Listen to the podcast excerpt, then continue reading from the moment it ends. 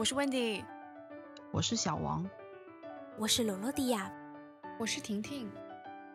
欢迎光临保暖茶话会。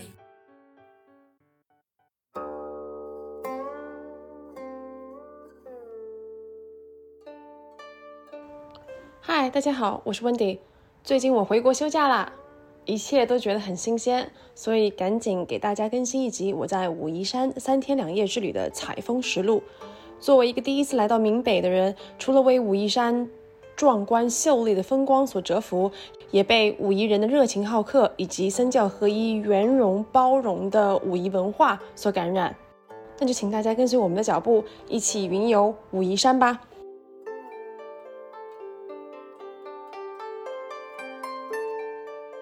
这一期的采风路呢，我们来到的是福建省的武夷山。这期节目非常的特别，因为这是我们第一次线下录制。大家可以猜得到，主播 Wendy 已经回国了。然后我一回国呢，就马不停蹄的拉上小王，就陪我去这个武夷山。我们为什么选择武夷山？是因为本来我是想去爬山的，当时我们就很豪气，说不行，我要去登泰山。但是大家也看到那个五一节期间嘛，就登泰山被卡在山上七个小时下不来，就有点后怕。最后我们决定就是向泰山低头，然后选择相对来说更平稳一点的武夷山。我不知道我们的听众朋友有没有去过武夷山，这是我们两个第一次就是去武夷山，所以嗯有很多很新鲜的见闻，就想跟大家分享一下。那我们先请小王给我们介绍一下武夷山的一些地理的状况吧，好不好？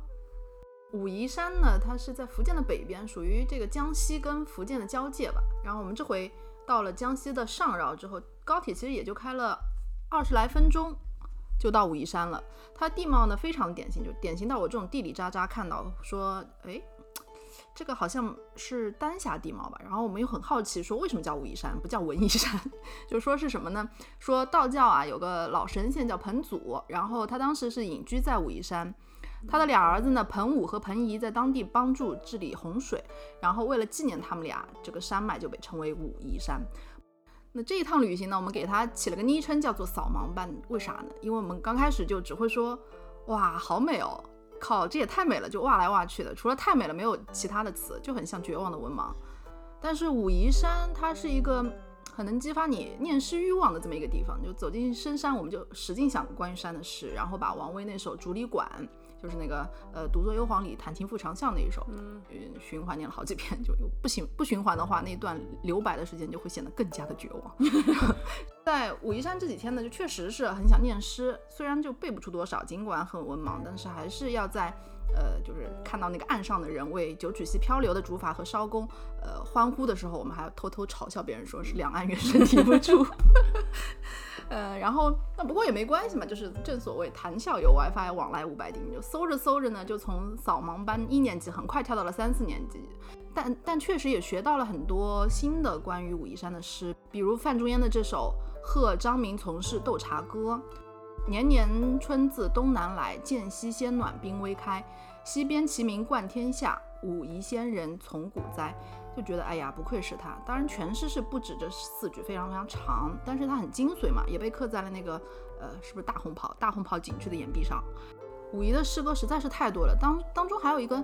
呃，我记得比较有趣的一个故事，说是郭沫若呢，在上个世纪的七十年代去武夷山玩儿，那么接待他的人知道他是一名诗人嘛，就请他题诗。郭老呢就随口就吟了一句，说是桂林山水甲天下，不如武夷一小丘。就对方就很激动嘛，就赶紧去大肆宣传。这下桂林人就怒了，说你夸武夷就夸，那么捧高踩低的干什么？那后来就一路闹到北京，就非得争出谁是甲天下。当时的那个总呃副总理古牧就不得不也写了一首诗，说桂林山水甲天下，武夷山水亦神奇，同是祖国好河山。何须评比论高低？就哎，这样才平息了这个两省之争啊！对，所以所以就是就是大家对自己的家乡都是很骄傲的嘛。我觉得不管是桂林还是武夷山，都应该觉得很骄傲，确实是好山好水。然后他们的景观我觉得还是不同的，总体来说，呃，对，我觉得还是风格上有一些不同，毕竟一个在广西嘛，一个在这个福纬度上还是有点差别，对，它还是有一些地貌上的对地貌上的区别应该。是，还有风光，我觉得，哎，大家不要老是争第一嘛，可以你好我好，大家都好，百家争鸣，对不对？那小王刚才提到嘛，就是这个武夷山属于丹霞地貌嘛，因为我自己的地理就是一般般，所以我还去查了一下这个丹霞地貌的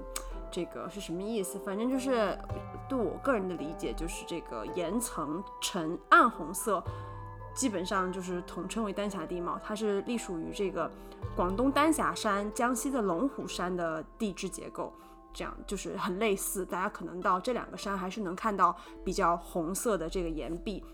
这样的景色就称为丹霞地貌。然后这些地貌特征呢，使得这个武夷山啊被有一个非常好的名字，叫做碧水丹山，因为这个水是绿色的嘛，然后山是红色的，所以相互非常的映衬。而且武夷山也是自古以来是一个非常著名的旅游景点。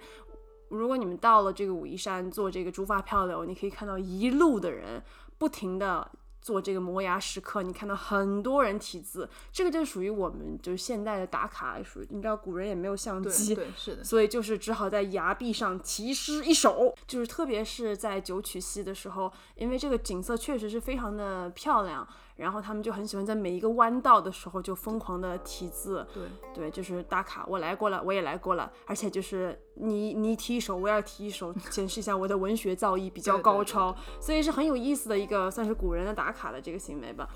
还有一个很有意思的关于武夷山的事情，我觉得可以跟大家分享关于这个武夷山文化，因为武夷山是中国唯一一座三教融合的这个山脉吧。所谓的三教融合呢，就是这个儒释道三大教派。这是一座在中国名山里面唯一就是三教同山、三花并蒂的一个很特别的文化构建。那简单的讲一下，就是这个三教啊，最有代表性的武夷山儒教代表呢，就是我们都知道的南宋的儒学大家就朱熹先生。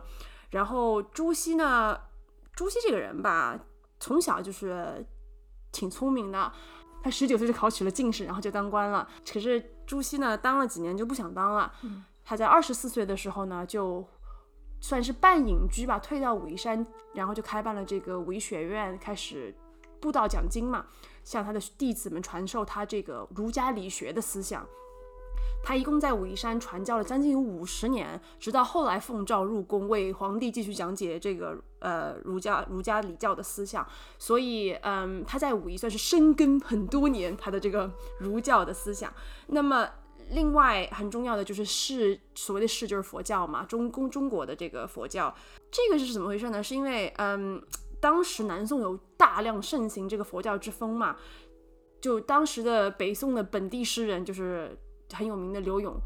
他是武夷山人，本地人。然后呢，他曾经在他的诗里面写过，叫“千万峰中凡事开”，就描述了在当时北宋这个时代，整个整个武夷山，你看过去全部都是这个佛教的寺院。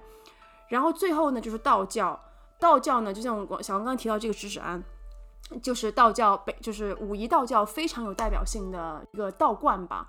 所谓的三教融合呢，是因为当时他们三个不同的宗教也好，不同的流派也好，他们就是相互借鉴对方的那个这个道理。因为在中国的历史上，其实三教融合、三教合一并不是一个很新鲜的概念，所以春秋年代就已经有人提出过关于这个三教合一的这个概念。因为他们发现，就是以中国发展出来的佛教、道教以及这个呃儒教，它是有一些相通之处的，包括他们。追求这个就是唯心主义的这这个部分上面是有一些可相互借鉴的地方的，但是很多的名山古迹啊什么的，因为就是可能有一个寺庙或者有一个教派的道观，非常的就是算是很很兴盛吧，就导致可能那一块区域它主要是这个，其他两个就相对来说比较少一些。对，但在武夷山是三教非常好的融合在一起，我自己个人是觉得非常百花争鸣的这个。这个这个故事也是相当相当的有意思。嗯，我在网上看到一个观点，我觉得非常有意思，想分享给大家。他说是因为武夷山的茶文化是一直延续几千年，因为他们一直是卖茶、出茶、出出产茶为文化嘛。恰恰是因为这个茶文化，三教里面跟这个茶都有非常深的渊源，都要打交道嘛。对你坐禅要喝茶，你道教也是这个修性要喝茶，你包括呃这个儒家肯定有讲饮茶、煮茶，包括朱熹也经常是写了非常多的赞颂武夷山的诗，就写到他在武夷山怎么喝茶，怎么喝茶，所以很神奇的，因为这个茶艺呢也把这个三教联系在一起，所以这个这个也是一方水土养一方人吧，可能是因为它相对来说比较放松惬意的环境，以及它非常好的茶文化的底蕴，使得三教融合比较好的能够在的更好，在这座山上，我觉得表现的比较好，这也是我自己觉得很有意思的一个地方。就是这是给大家简单的就是抛砖引玉，讲一点这个关于武夷山的文化和地理位置这些事情。当然我，其实这个武夷山脉非常的宏伟，还有各种各样的不同的山峰什么的，还有很多故事，我们肯定是在这里不能一一讲的，只有去去到的朋友，我觉得可以亲眼看一下。接下来我们给大家推荐一些我们觉得还不错的景点，好吧哦？那可太多了。我觉得我自己个人比较喜欢的景点，首先是这个这个天游峰。天游峰算是这个武夷山景区的三大著名的、最著名的三个峰，但它并不是武夷山最高的峰，因为武夷山最高的峰是黄岗山，它有海拔有两千。将近两千两百米，被称为华东第一高峰。对，华东第一高高峰是的。然后当地人还非常推荐我们去。对，但是我们我们看了一下就，嗯，算了算了，谢谢，就是不配，因为它这个爬这个黄黄冈山啊特别险峻，但是我看了这个网上的照片，云海非常的漂亮，所以建议非常有这个经验的徒步爬山的嗯。同学们可以试一试，我们就没有试，但是当地人说风景非常的秀丽，而且游客比较少，嗯，他还说什么呃，到那个黄岗山的门口，他说你就整个人会非常激动，但嗯。也不知道是怎么样对，怎么样的美景会比较激动。我希望去过的朋友给我们给我们讲讲这个。但天游峰算是景区里面吧，主要的一个、一个峰，其实它的高度也不是很高，海拔只有四百多米。而且其实四百多米也不是它的一个一个相对的海拔，因为我们山脚下就已经有两百多米的海拔了，对，那其实也就是爬了两百多米嘛。直线上升距离，对对对就并不是那么的高。但是这个天游峰呢，它以奇险为主，它还是比较险的，就是它的上坡的高度啊。就是非常非常陡峭，所以他在那个入园那个通知上就会写说，如果你有心脏病、心血管病或老年年纪比较大的游客，你要自负责任，要注意安全。记得我爬到快顶的时候，都有点就是要手脚并用，要爬上去，因为那个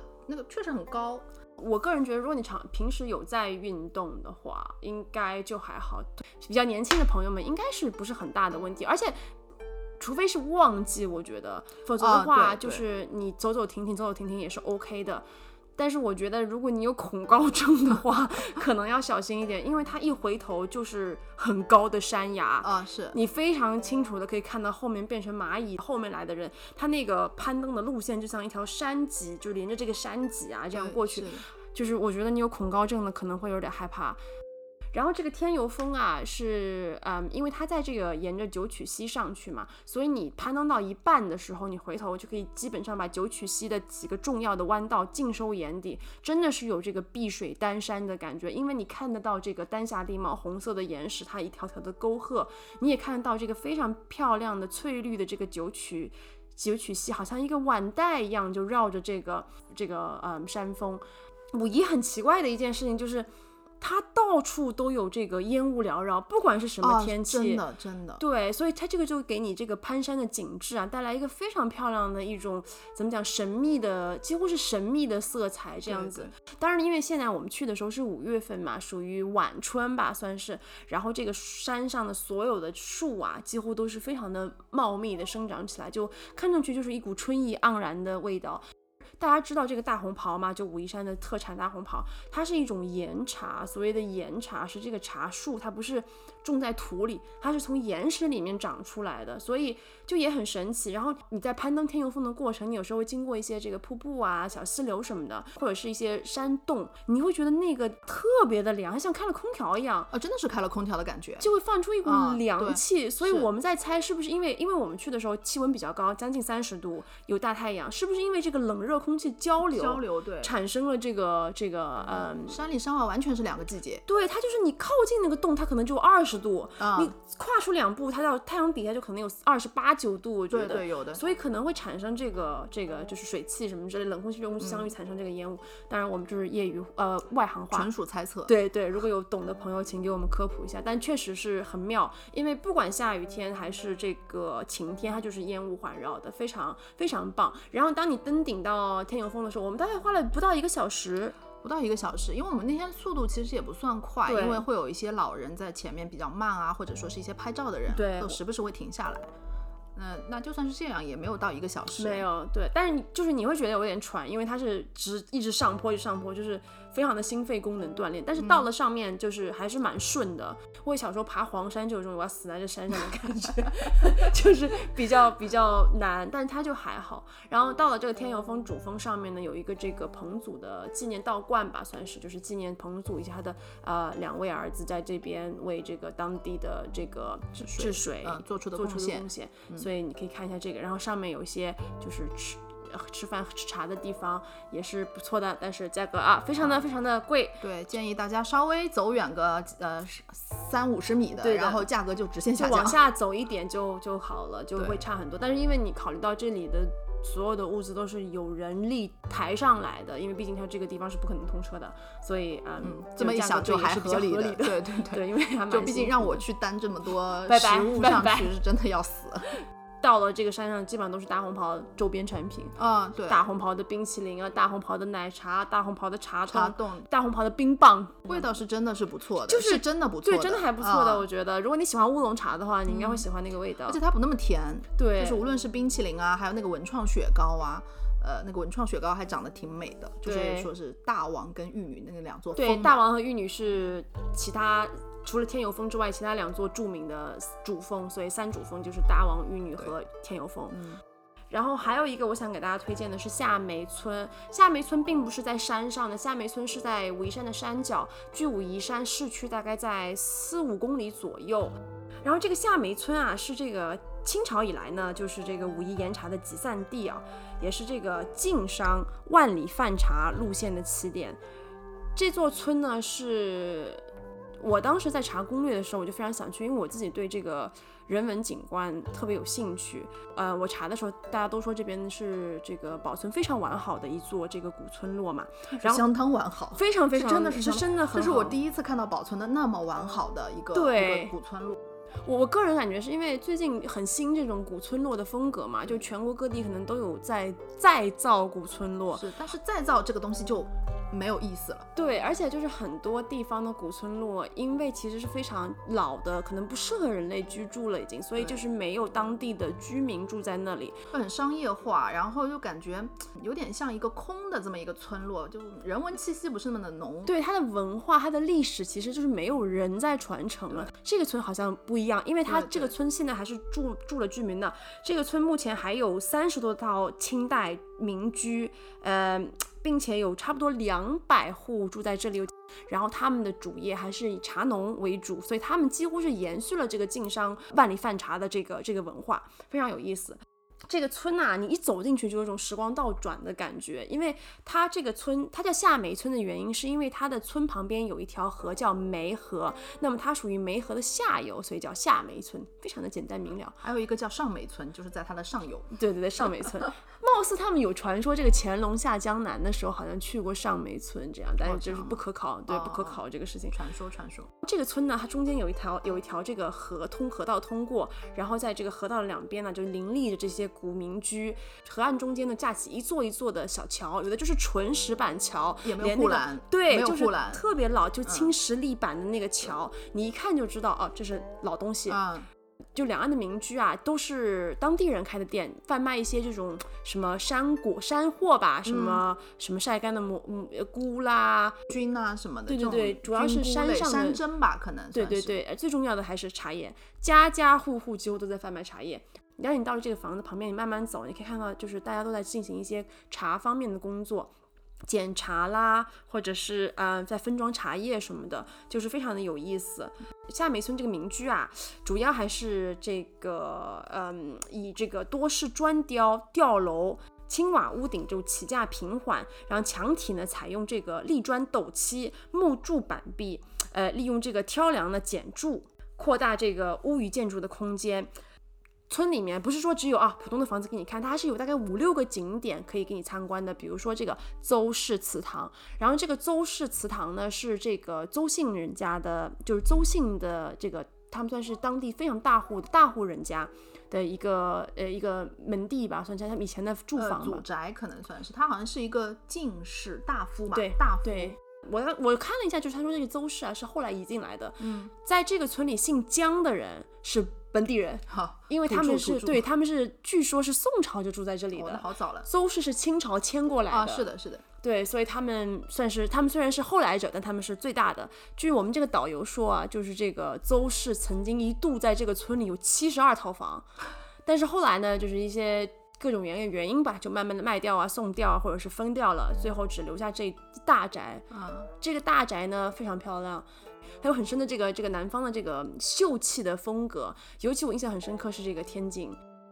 然后这个邹氏大宅啊，非常的讲究，它这个这个结构啊，就是这个雕的东西，比如说芙蓉啊、丹啊，它都有很多谐音梗的这个祝福的寓意，然后它那个葫芦啊，是的，它那个进门的两侧两块门牌，就是一个是文，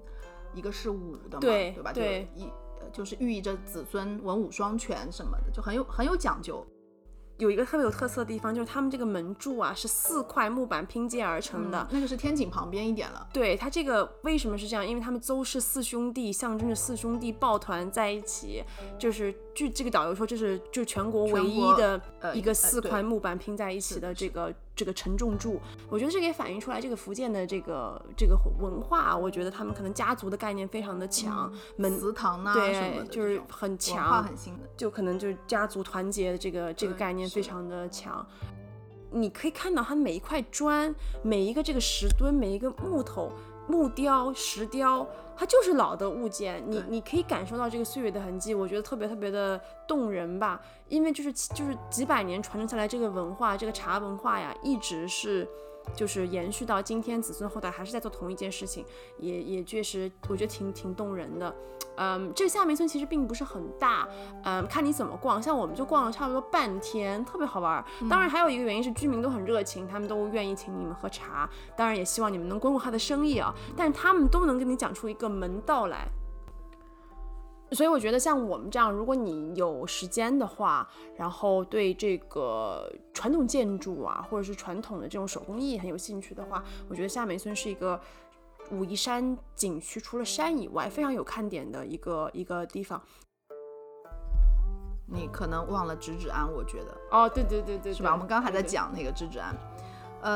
就是一个多么重要的地方，我觉得。嗯，这是我在五一三天就去过的这些地方里面觉得最最美的。我们是在那个九曲溪漂流上岸嘛，然后送街吃吃逛逛之后，就走去了直指安。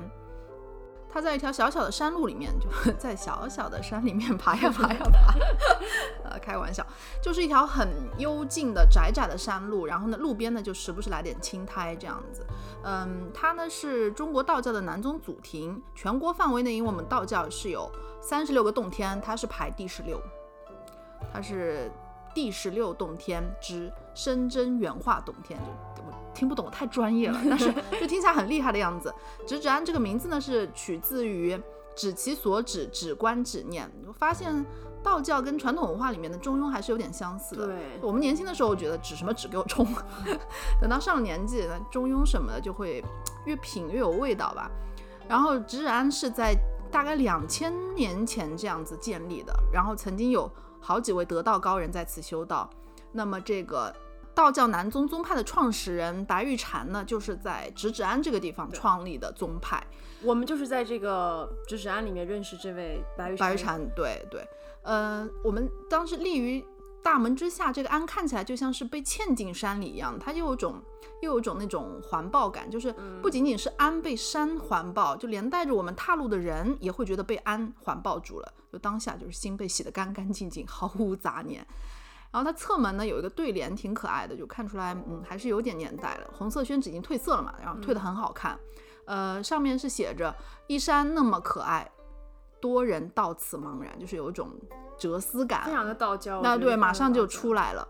呃，迈入大门之后呢，就你会你就瞬间感觉是穿越了，就门里门外是两个世界的，然后完全不会大声说话，因为实在太清幽了，任何的噪音对这里来说都是一种打扰。有一棵很奇妙的树竹合抱的一个苦竹树，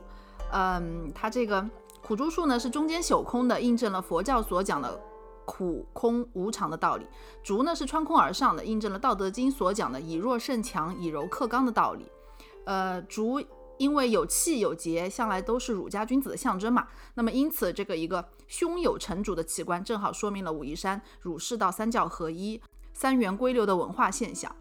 所以我觉得还是很妙的，就是连植物在这个这个对庵里面长得都有这种三教合一的气息。是的，是的，还是蛮妙的。对，就非常非常值得一看。这个我从来没有见过，真的是自然的奇观。嗯，最妙的呢是易经楼那儿有一棵白梅树，树枝呢是从左到右分别衍生出一枝、两枝、三枝这样子，就刚好蕴含了道教一生二、二生三、三生万物的教义。那据说呢，这棵白梅树是白玉禅亲亲手种的。你会觉得，就在这样一个蕴含无限灵气的庙庵里面，就一切的神奇都是皆有可能的。我们在庵里没有看到走动的道士嘛？可能是他们在屋子里面可能参道修行之类的。呃，那我们就去到那个易经楼后面，有登上一个斜坡，看到的满眼都是屋檐呐、竹叶、青苔、细雨、香炉亭，就觉得自己都要 羽化登仙了。语言比较贫瘠，我觉得还是描述不出它百分之一的美。但是如果有机会去武夷山的话，你们一定一定一定要去访一访直指庵，因为实在棒极了。另外就是这个直指岸其实是沿着这个九曲溪所建的，是在溪边，对，可以看到那个溪水就是流过那个流流经这个直指岸，所以它就是整个包括你要拍照啊，或者其他的各种意境啊，都是非常非常唯美的。那我们讲完了我们觉得特别好的景点，当然还有很多很好的景点，我觉得都是值得拜访。但这个是我们最平中的 top three，是的，是的，是的，是的。那有没有比较其他的让我印象很深刻的景点？可能它都不算景点了，就是那个印象大红袍哦，就是表演表，对对表演，就是这个是大家几乎你去搜这个，大家都会推荐，都会推荐的，对。因为印象大红袍这个事情呢，已经就我觉得已经成为了我们旅行故事里面不可或缺的一个故事，跟一个非常荒谬的体验。首先要声明，就是印象大红袍很好看，非常好看。它这种荒谬感呢，就是我们这种荒谬感跟表演本身是无关的。我们到了这个大红袍的印象大红袍景那个地点，我就觉得大呼不妙，因为就是。当时是下起了瓢泼大雨，就是瓢泼大雨，而且越下越大，越下越大，就不停的下。然后我们想说，这样还能看室外的演出吗？然后你就经过那个检票口，那个工作人员非常贴心，给每人都发一件那个蓝色的雨衣，送你一件雨衣。对，然后我们就想说啊，套上就进了那个呃这个剧院。然后这个剧院呢是露天的，大概我粗看最起码能容纳下一两千人，我觉得有的有的还是挺多人的，就就。等我们走到我们那一排呢，我们再往下看，哇，就是 这个看台上就是一群蓝精灵，因为大家 每个人都穿着一件蓝色的雨衣，戴着帽子，你知道吗？就是分不清楚谁是谁，就非常的荒谬。然后那个雨吧，就是非常的不配合，就疯狂的下，越下越大。而且他因为是演出的关系嘛，所以他不不要求这个观众不允许你们撑伞。就是不然后面的观众就看不见了，所以就是就是一排排蓝精灵就坐在那儿，就看到水这样从他们的帽檐你看滴答滴答滴答滴答滴答滴答就一直往下流，而且最可怕止不住，根本止不住。最可怕的是总共是九十分钟的演出，这个雨是一秒都没停，然后越下越大，这就是非常荒谬的一件事情，就是你到最后你都分不清楚是你感动的泪水还是这个雨水爬满了你的脸，因为是武夷山景区内的实景演出嘛，那外加张艺谋导演的。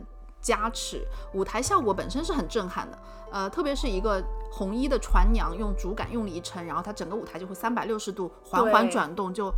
啊、就会觉得你置身于一个非常巨大的一个竹筏里面，然后很新鲜，很好玩。还有这个竹林侠客，就伴随着雨里的这种朦胧感，然后每个侠客的手里会有一根竹竿，齐刷刷的就歘一下炸开，炸然后炸成一个圈，又有意境又很磅礴。那我最喜欢的呢，还是就一众演员站在梯田上，呃，采茶摇青，那个很秀美，我觉得。对，嗯，说了这么多呢，这些都是讲给嗯准备晴天去观赏的朋友们听的啊。这个呃，至于雨天去观赏，特别是大雨天的毛毛雨不算，嗯，呃，你的注意力只会放在这句台词上面。他会说，这第一杯茶给谁谁谁，第二杯茶给谁谁谁，一直到第九杯茶，然后。过程中你就会抓狂嘛，就茶怎么还没献好，就感觉这个茶老天爷已经不断的浇在我们的头上了。然后我俩就对视了一眼，发出了灵魂拷问，就是我们到底有什么想不开的，要在要来要在大雨天来看这个。所以要跟大家真心的再说一句，印象大红袍很惊艳，但是请尽量晴天观赏，晴天观赏，晴天观赏。查好天气预报，如果是下雨天，谨慎订票，因为你真的会淋成落汤鸡。还有一个我个人觉得不推荐的，也跟大红袍这三个字有关。刚刚我们说的是印象大红袍，然后呢，呃，这个讲的是大红袍的景区，因为我们原本就安排行程的时候就想着从天游峰下来就可以走点平缓的路嘛。它有一个岩谷花香漫步道，听说是很不错，说很浪漫什么什么的，连接的是大红袍跟呃水帘洞的景区。后来因为时间关系，我们就只走到了那个大红袍景区，也就是六棵大红袍母树的位置，然后我们就原路返回了嘛。然后原本想着这个岩谷花香漫步道，我们是来放松的，但是啊，并没有，并没有啊。非常的陡峭，同志们。那到了大红袍母树这个景区，我也比较干吧，就只说了这六棵母树已经有什么三百四十年的历史啦，然后已经停什么停止采摘啦，巴拉巴拉。但是我们又不是植物学家，六株茶树也看不出来花嘛。真实的情况是你到了那个岩壁上，它就写了三个大字“大红袍”，哎，对，然后你就看到一堆杂草长在一块岩石上，你想说到底哪个是茶树呀？到底哪个是杂草？你根本就分辨不出来。而且就是这几棵茶树，就像小王讲的，已经完全停止采摘二十年了，将近。它是在二零零五年进行的，就是枫树，再也不采摘了。所以你是既喝不到这个茶，也摸不到这棵树，你连看都可能看不见，除非有导游跟你详细的解这个叶片长什么样。就是性价比不高吧。你如果说路边随便看看，那它毕竟是大红袍母树呢，可能还是觉得有点吸引力。但是你在走完高高低低的山路一百多级之后，你就爬了个半，爬的累了个半死之后，然后就给你看这些东西，你就觉得嗯，可能唯一的收获就是我们在大红袍母树旁边吃了一个大红袍冰淇淋，对 就是嗯还是不错的，感谢大红袍母树给我们提供了这么多。这么好的茶味儿，它茶奶比例挺好嘛，就很像好喝的奶茶。对，就乌龙奶茶那个味道，我觉得还是不错的，还是比较推荐的，值得打卡，啊值得打卡。但是呢，因为大红袍冰淇淋几乎每个景点都有，嗯就我们不必为了吃大红袍冰淇淋去看个大红袍母树。这两点就是我们觉得要可以给大大家家是是可以参考的避个雷。对对对，好的，那么到了我们最喜欢的环节，就是介绍美食。啊、这个武夷山啊，确实是呃，因为这是我第一次到福建，其实就久闻这个福建小吃特别有名，所以我就觉得嗯，就是一定要大快朵颐。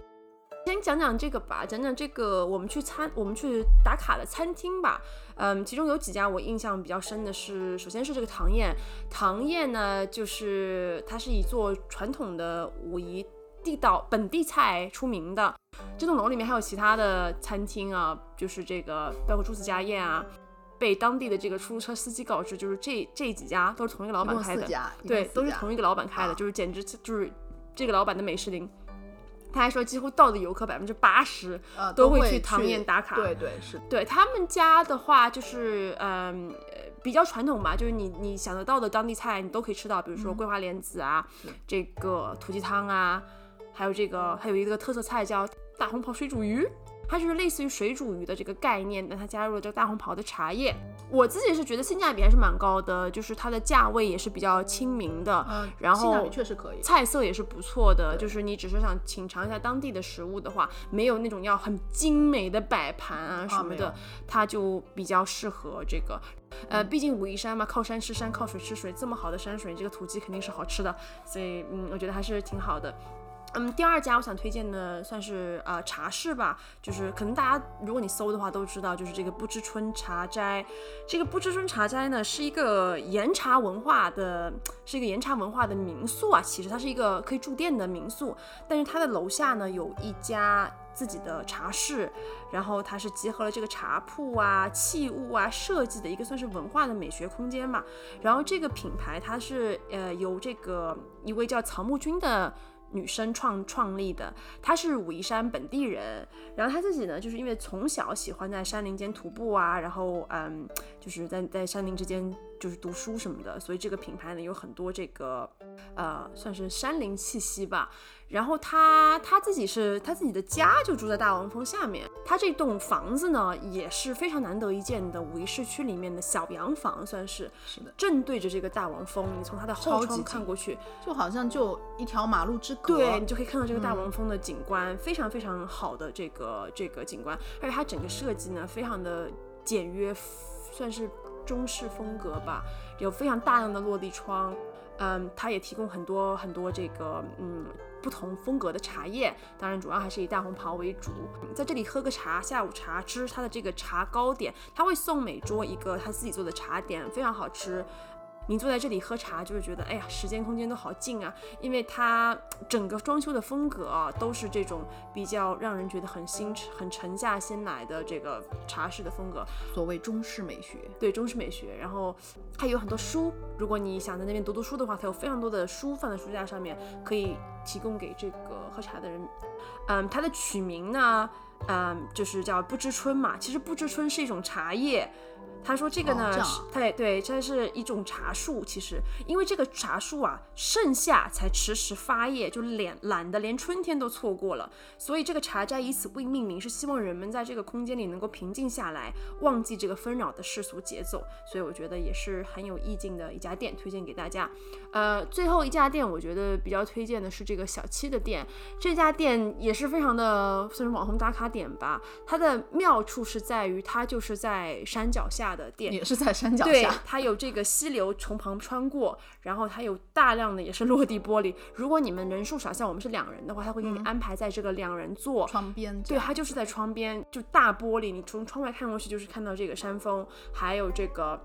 呃溪流潺潺流过这样子。它这个呢也算是。一半我觉得当地菜，一半就是有点创新创意料理这种的，呃，你还是可以吃到就是大家都在吃的这个莲子，呃，桂花莲子。我觉得这个武夷的桂花莲子跟着点个大大的赞，因为它的那个莲子超级糯，你不知道的还以为在吃那个糯米糍，但其实它是莲子，它那个莲香味超级重，它就是就是莲子的本味那种感。对，它的甜味还是来自于上面浇的那个桂花糖，桂花，但是它很清甜，它它给你感觉不像是一。道甜点嘛，就你完全不觉得这是套一道甜点，就是午后的点心这样子。对，是的，对，所以主要还是吃一个氛围啦。我觉得小西的店，而且它的价位，我觉得也不是那么的高。作为一个网红店的话，嗯，还比较亲民的，我觉得还可以，还比较亲民。你不能说它很便宜啦，当然就是，但它就是。毕竟有这样的风景嘛，是要加一点这个。那就说一半价格，呃，一半一半食物，一半景好了，这个价格也不高，其实。对，而且那个那一区有很多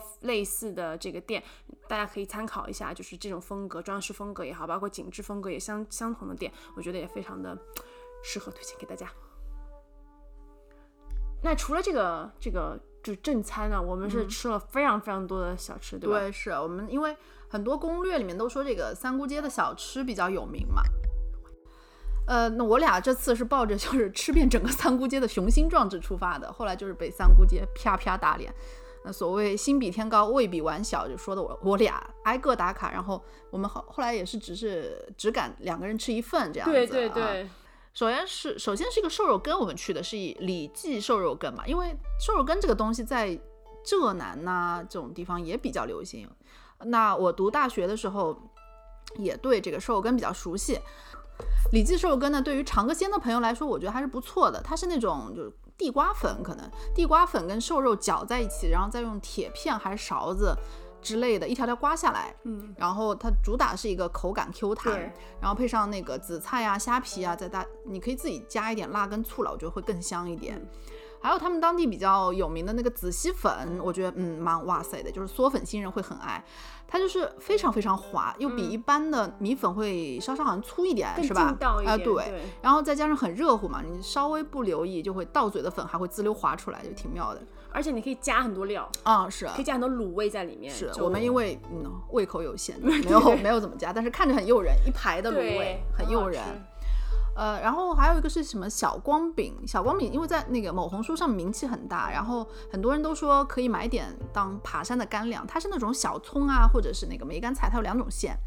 的饼子，然后在在炉子里面烤一下，嘎嘣脆，然后油香油香的。那我觉得肯定是这个碳水新人的爱了。但是我觉得，嗯，个人感觉不能多吃，因为我本来就是很。很两眼放光的想要多买点，然后吃了三个以后就没有再没有提要买的事情，但是还是很好吃的，很建议大家去尝个鲜。只是说吃多了呢，可能会有点油腻，香还是很香的。对，它不是很大，它只有大概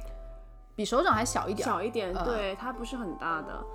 而且价格也很实惠。啊，是。呃，还有一个是那个青苹果啦，因为青苹果在南方地区，我觉得是大同小异的。因为我们浙江这儿好像叫什么浙南地方叫青角，但是这种艾草糯米皮子嘛，里面包笋啊、什么肉丝之类的咸口的馅子。那么武夷山这个青苹果呢，皮皮子我觉得相对来说它好像更糯、更厚实一点，然后非常有嚼劲，口感很扎实，但是它又不噎人，不噎。呃，里面包的它是什么？玉子和萝卜丝儿，我自己感觉是比浙江的青饺要好吃的。对，它的料比较足，我觉得。对对，就这个我觉得还蛮推荐的。对，也是基本上一个差不多就够，它还蛮个头还算大的，还算大的。小吃那种，不是那种一口一个的那种。对，它很像那个 叫什么盒？韭菜盒子。韭菜盒子差不多，小一点的韭菜盒子那个大小。小是的。啊，还有一个就是朱子酵母饼吧，就是它增加了。增加了一圈朱熹的文化光环。对对 对，这 我们这次因为这个时间的关系就没能去成吧，就是朱子教书求学的这个五福镇。那跟朱熹有关系的，也就是天游分下的这个武夷精舍，还有这个酵母饼。对，就这么两样。我们就买了那个芋头跟板栗两种口味吧，就是芋头它是很。很很绵软的那种感觉，然后也不甜啊，就很松吧，然后有点奶香的，然后这个很强推。那板栗的就有点干巴了，嗯，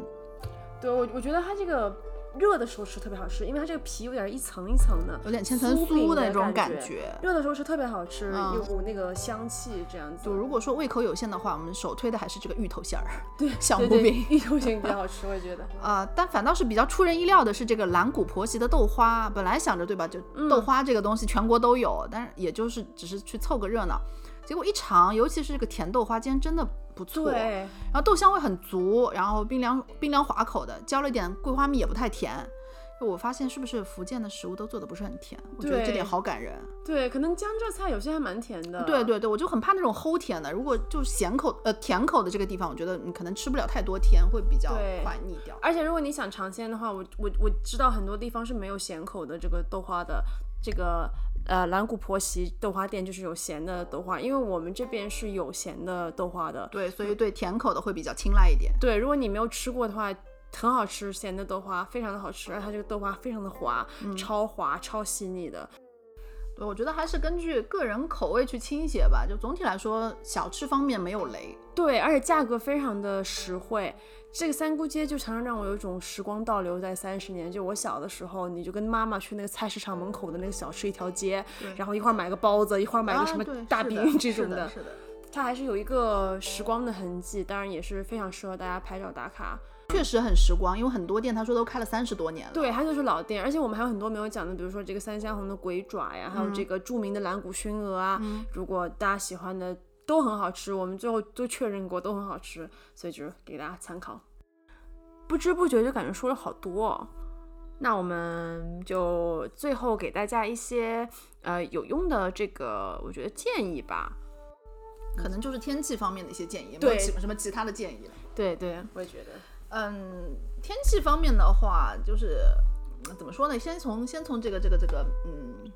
防蚊啊，什么防暑啊这种角度上，我觉得可以讲一讲。因为我们我们是五月中旬去的武夷山，总体感觉呢不是那么的热，就不会像猪头一样就晒得红彤彤。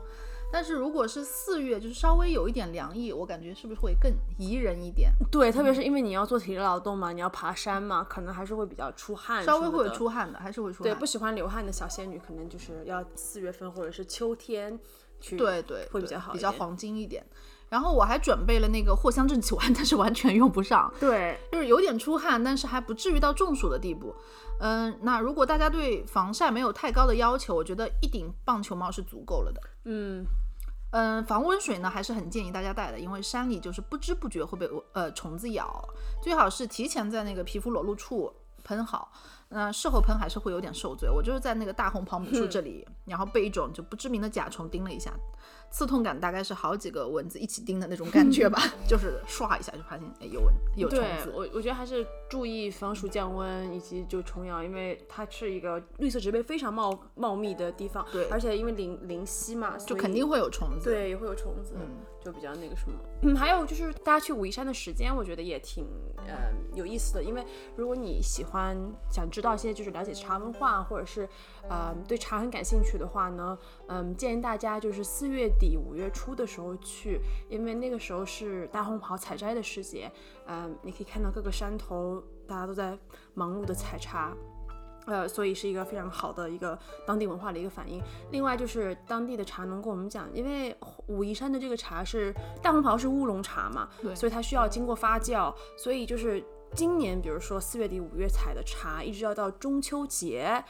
才才会上。对才会上。所以如果你现在去喝的呢，如果是喝大红袍的话，喝到的肯定是去去年的的茶，所以如果你想喝今年的话呢，就建议大家就十月份去这个、秋天对，去武夷山就可以喝到新鲜的茶叶。不过也有像真山小种啊这种比较烹制方法比较简单一点的，你可能再晚一点可以喝到当年的茶。但是这个大红袍啊，特别这个乌龙茶，它并不是说哦放了一年就不好喝了，其实不是这样的，它是可以放一段时间的这个茶。而且他们好像已经取消了对于这个呃大红袍有效期的一个一个一个这么一个限制，就对好像没有有效期，越陈越香这对，而且你当然要放在好的那个呃储藏设备里面一个一个有银呃容器壶啊、紫砂坛呐、对这些你不能把它就放在那个破罐子里，那肯啊定是不行的。是的，所以就是对，所以就是如果对茶有兴趣的小伙伴，可以考虑一下你，因为它有不同的这个季节一些茶相关的活动嘛，体验嘛。对，还是蛮好的。然后呢，大家听完我们这个搞笑的印象大红袍经历，还是能够看出就是呃天气对于体验感的一个影响。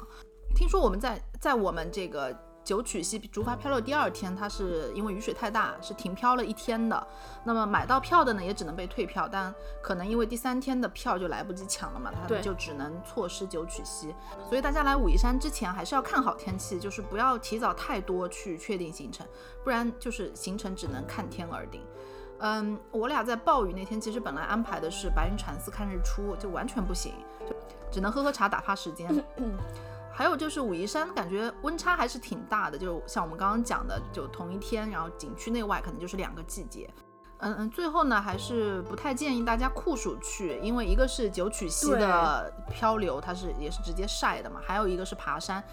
那个因为你暴不暴晒那种感觉差太多了，就会感觉自己去找罪受，而且会失去那种山水朦胧的意境。因为这个九曲溪漂流一共要将近一个半小时，而且它是没有任何遮挡，它是竹筏，它不是乌篷船什么的，它是没有任何遮挡的。你要不就全程撑伞才能够防晒，否则的话就是暴晒，真的。我们去的时候因为下雨嘛，其实也是觉得有点淋到雨，所以如果是正午的时候，特别是中午的时候，又是七八月，就是我就是简直不能想象。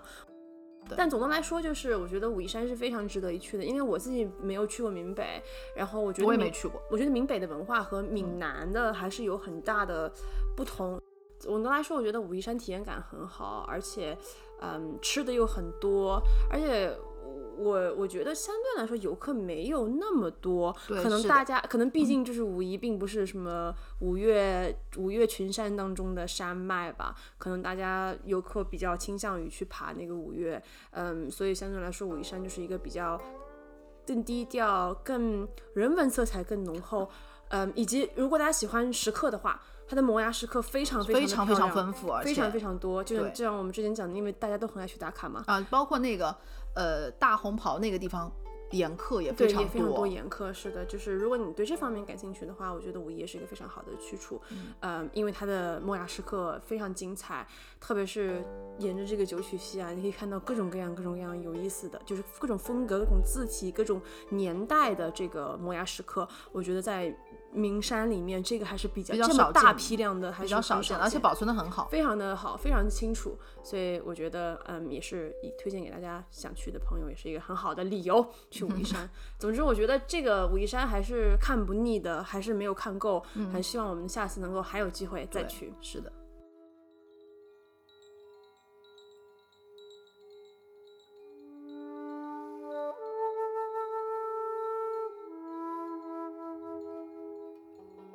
这一期的节目就到这里啦，非常感谢你的耐心收听，希望这一期的节目有让你会心一笑。如果喜欢我们的节目，请关注我们的频道，在小宇宙、苹果 Podcast、喜马拉雅和网易云音乐搜索“保暖读书会”，就可以找到我们啦。也热烈欢迎给我们留言，与我们分享你的小故事，或者告诉我们你想听什么。也可以到我们的微博“保暖读书会”来找我们玩哦。不管你在的地方是晴空万里还是乌云密布，希望你都能拥有美好的一天。